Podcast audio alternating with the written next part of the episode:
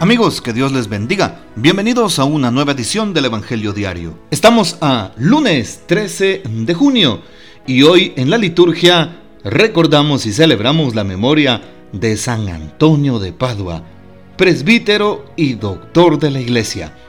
Estamos llegando a esta semana número 11 del tiempo ordinario y en esta semana es muy peculiar la celebración de San Antonio de Padua, quien fue presbítero y también un doctor de la iglesia por sus escritos.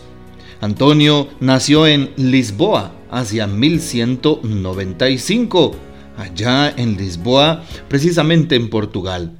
Primero fue canónigo regular y para el año 1221 se encontraba ya en Asís, junto a San Francisco, cuyo proyecto de vida evangélica lo atraía mucho.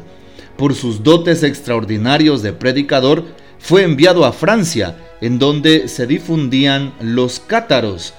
Escribió sermones notables. Murió en Padua en 1231. Pidamos pues la poderosa intercesión de San Antonio de Padua, quien a través de su predicación hizo muchas conversiones. Hoy tomamos el texto bíblico del Evangelio según San Mateo capítulo 5 versículos 38 al 42. En aquel tiempo Jesús dijo a sus discípulos, Ustedes han oído que se dijo, ojo por ojo, diente por diente, pero yo les digo, que no hagan resistencia al hombre malo. Si alguno te golpea en la mejilla derecha, preséntale también la izquierda. Al que te quiera demandar en juicio para quitarte la túnica, cédele también el manto. Si alguno te obliga a caminar mil pasos en su servicio, camina con él dos mil.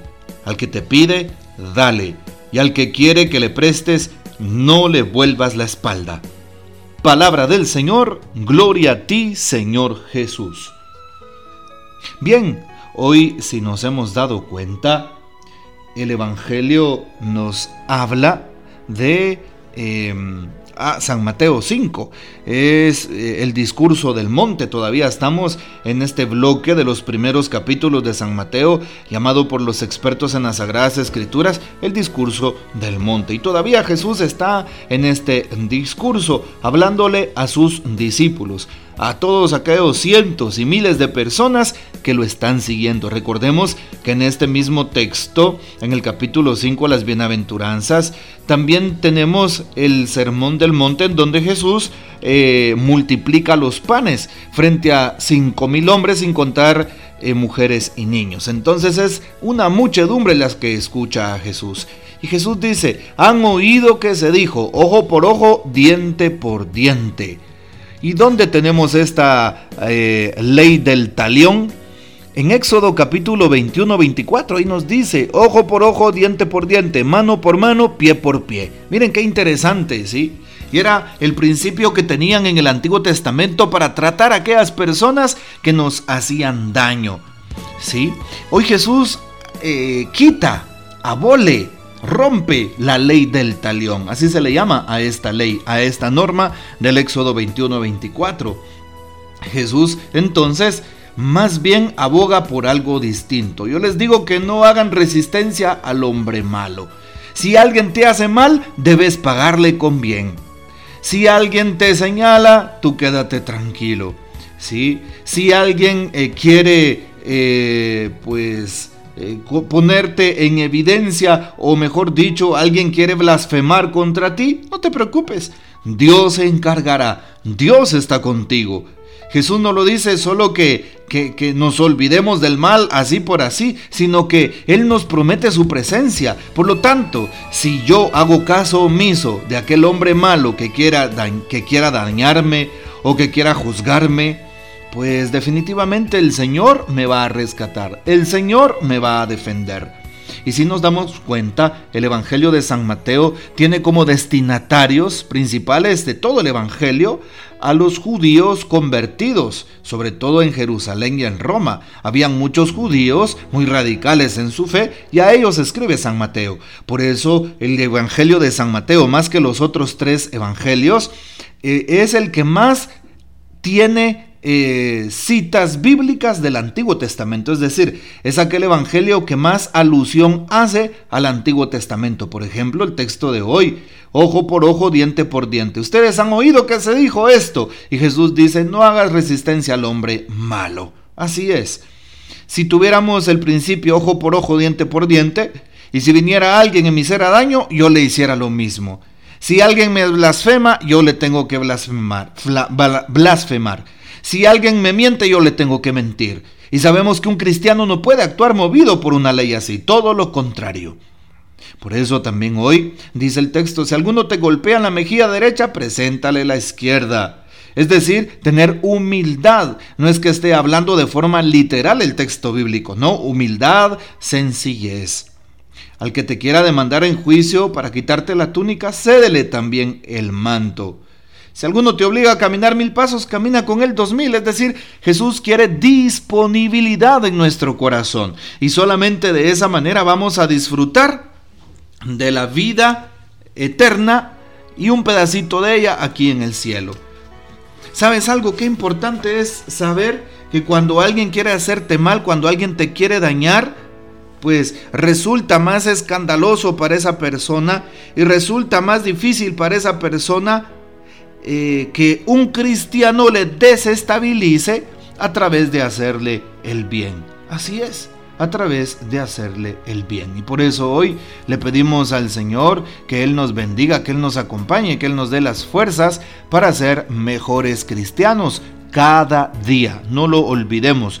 Y que hoy nos dé la gracia el Señor de poder, eh, de, pues, de poder eh, buscar cómo eh, agradarle a través de una vida en santidad. Así es, no haciendo el mal a la gente, haciendo el bien. Por naturaleza los cristianos tendemos, tendemos al bien, tendemos a Dios, tendemos a la verdad, a la justicia. Por lo tanto, si alguien te hace daño, tú no le hagas daño. Eso no viene de Dios. No podemos actuar de esa manera. Me pongo a pensar cómo en estas semanas pasadas eh, se celebraba la solemnidad de Corpus, perdón, la solemnidad de eh, Pentecostés, el Espíritu Santo. Estamos próximos a Corpus ya esta próxima semana. Pero llama la atención porque en la noche de Pentecostés, en la vigilia de Pentecostés, allá en, el continente africano, en Nigeria, eh, unos hombres armados irrumpieron en una parroquia que estaba celebrando Pentecostés, una parroquia católica, y empezaron a disparar. Claro, tal vez no fue noticia, no estuvo en primera plana en los periódicos, pero como cristianos nosotros no podemos venir y empezar a tomar venganza, agarremos las armas, llevemos granadas y vayamos a buscar a aquellos que persiguen a la iglesia. No podemos nosotros actuar así.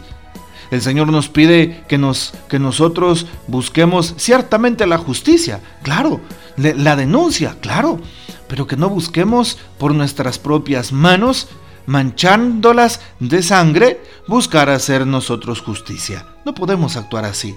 Ese era el principio del Antiguo Testamento, ojo por ojo y diente por diente. El Señor nos dice violencia cero. ¿sí? Más bien confía en Dios porque Él te defenderá, Él será tu centinela, Él estará contigo. Bueno, hagámosle caso a Dios y a su palabra. Hoy no significa de que dejemos pasar cosas eh, duras, que dejemos pasar injusticias. No, Dios guarde, no significa eso. Siempre tenemos que estar en contra de las injusticias, en contra de la violencia, en contra de todo aquello que, es, que denigra la dignidad humana y está en contra de los derechos, bien de cualquier persona. Más bien Jesús nos invita a ser prudentes en el amor. Nos invita a no responder odio con odio y violencia por violencia. A esto nos invita el Señor. El Papa Francisco, ¿qué dice sobre el Evangelio de hoy? Nos dice el Papa, Jesús muestra el camino de la verdadera justicia mediante la ley del amor que supera la ley de la venganza, es decir, ojo por ojo y diente por diente.